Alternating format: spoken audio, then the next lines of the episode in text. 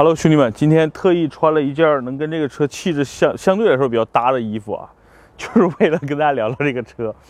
其实我个人对于路虎这个品牌是一点没有什么倾向的，然后觉得这个车的无论是气质啊，还是品牌的内涵啊，跟我也不是很搭。但是呢，对吧？每次来保税区得给大家发现点价值洼地，那这个车就算就算发现的吧。这是发现五啊。呃，大家都知道，发现五目前在国内的售价基本都是在六十万上下。呃，这车也比较有一些光环，比如说，对吧？很多著名的某著名主持人就开的是发现五，所以呢，这个车，呃，既然是路虎，很多人喜欢，然后呢，又是一个比较新的一款车型。这个发现五啊，基本上跟发现四已经没什么关系了。老的发现都是那种硬派越野，跟什么陆巡啊、普拉多呀。啊还有什么什么帕杰罗是走一个风格的？那现在的这个发现五其实越来越像奥迪的什么 Q 五、Q 七了。我个人觉得跟 Q 五有点像了啊，就是你看整个造型非常的算时尚，整个车的这种空间的营造也更加的符合日常这叫通勤的一个需求。然后这辆车呢，我跟大家说说这个车为什么叫价值洼地？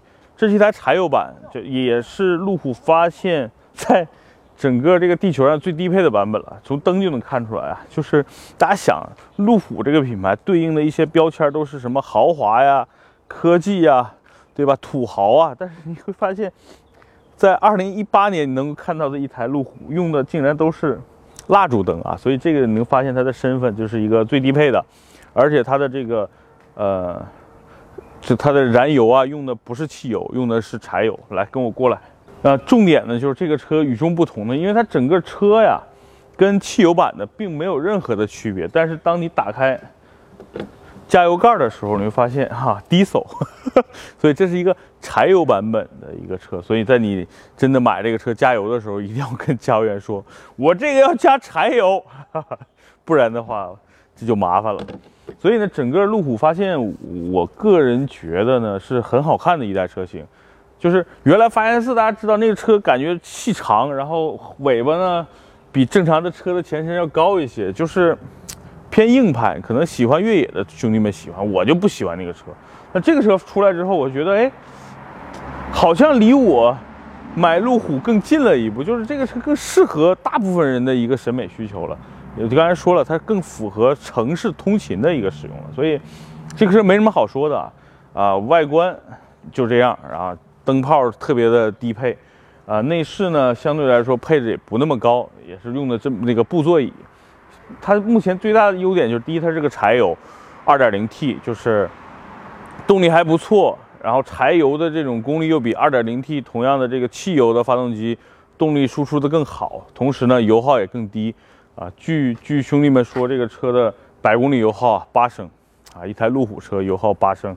相对来说已经非常非常的完美了。同时呢，跟大家说一下啊，虽然是最低配的路虎，但是有一些舒适性的配置还是有的。比如说啊，自动后备箱、电动后备箱啊，然后因为是一个五座车型，它整个的行李的空间是非常非常的充裕的。整个这个板下边还有一些储物的空间，我觉得还挺实用的，是吧？啊，目测呢，这个后备箱跟奥迪 Q7 不相上下啊，所以这个车，我个人觉得啊，柴油版本的。嗯，比汽油版本的更值得入，就是因为它便宜。一会儿我会告诉大家价格。第二呢，同样是柴油车，它同排量的功率也好，油耗也好，都要比汽油更爽一点。但是北京的兄弟们，你们就没福气了，因为北京是一个限柴油的城市，柴油的车在北京是没法上牌的啊。所以，外地的兄弟们有福了，这个车目前的售价不到五十万，四十大几就能搞定一台原装进口的。欧洲那旮瘩运过来的柴油 2.0T 发现五，你就能开走了啊！然后咱们看看这个车内饰有多廉价，其实还好看一眼。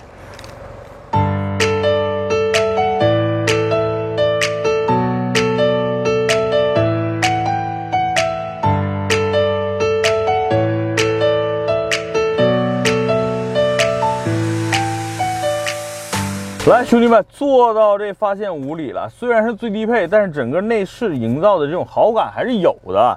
但是配置确实要说道说道。你看天窗，你很难想象一个路虎是没有天窗的啊。第二啊，整个这个多媒体，你看倒车影像，咱们挂倒车档，没倒车影像啊，这个能忍，最低配嘛。然后呢，这个啊音响，当然也就是最普通的喇叭了，也没有配什么 BOSS 啊、什么哈曼卡顿啊等等等等这些高级的音响。另外呢，方向盘其实我要点个赞，这整个这个方向盘没有减配啊，真皮方向盘，多功能的这个方向盘，包括蓝牙电话等等，这些都是有的。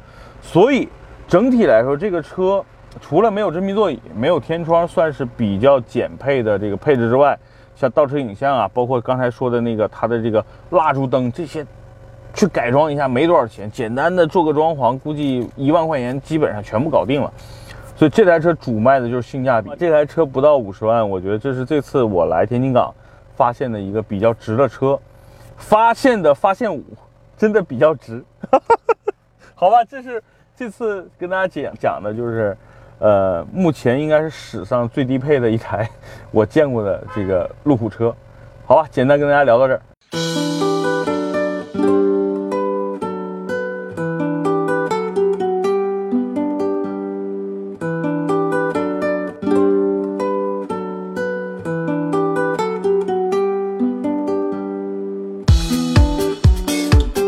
来，兄弟们，咱们坐到这个发现五里了，柴油版的，开起来，八 AT 的变速箱，采孚的，我觉得还是挺牛逼的。然后二点零 T 的一个，呃，咱不算高低功率，就是二点零 T 的一个柴油发动机的版本，整体来说是要比汽油二点零要更猛的，接近于汽油发动机三点零的一个一个规格了。所以整体这个车动力，你看啊，只要转速达到了一千五以上，整个你看加速是非常迅猛的。你看，呜，所以整个车开起来还是挺轻松的啊。然后方向盘的这种质感，我我还觉得这是我开到的比较好开的一台路虎了。因为南哥之前不是收了一台老的路虎发现神行吗？哇，那个车就太啊太差劲了啊。但这个车整体来说，我觉得还是不错，尤其柴油的这种表现，让我挺挺意外的，确实挺好的。如果有机会，我可以在外地上个牌的话，我我可以考虑搞一台柴油的车。你看整个加速表现很平顺，然后柴油的这个加速的质感真的是好，发动机很很隔音也很好，就整个你看发动机的杂音进不来，所以这个车是有高级车质感的啊。这也是确实有很多人喜欢路虎车的一个原因吧。一个是品牌做的调调还不错，一个呢确实。它一些小的细节做的挺好的，整体来说，我觉得这车挺好开的啊，这就是一个简单的一个一个结论吧。四十多万啊，买一个车，你可能能买到，嗯，宝马叉三啊啊，比如说能买到一个奥迪 Q 五的高配啊。但是如果你想买一个路虎发现这个级别的车，更多的可能还是要花在六十大几万。但是这有一个中规啊，这有一个欧规柴油版的，不到五十万的一个路虎发现五，而且是。很新的车啊，真的，我觉得性价比确实挺高的。因为大家知道，发现五在国内就是中规的正常的发现五，最低配或者最便宜的价格也要六十多万了。哎呀，说这个车简单就跟大家说，这个车主打的性价比，而且柴油的，就这一辆卖完就没了。所以这车好不好啊？就还是大家自己来试一试，觉得靠谱的开走，觉得不靠谱的放着继续卖吧。就这一辆，反正。那北京上不了牌哎，我 YY 也没用了，而且我准备确实到明年的时候，准备要准备个五六十万，搞途乐。拜拜，兄弟们，路虎开完了，我们饿也快饿晕了，去吃饭了，拜拜。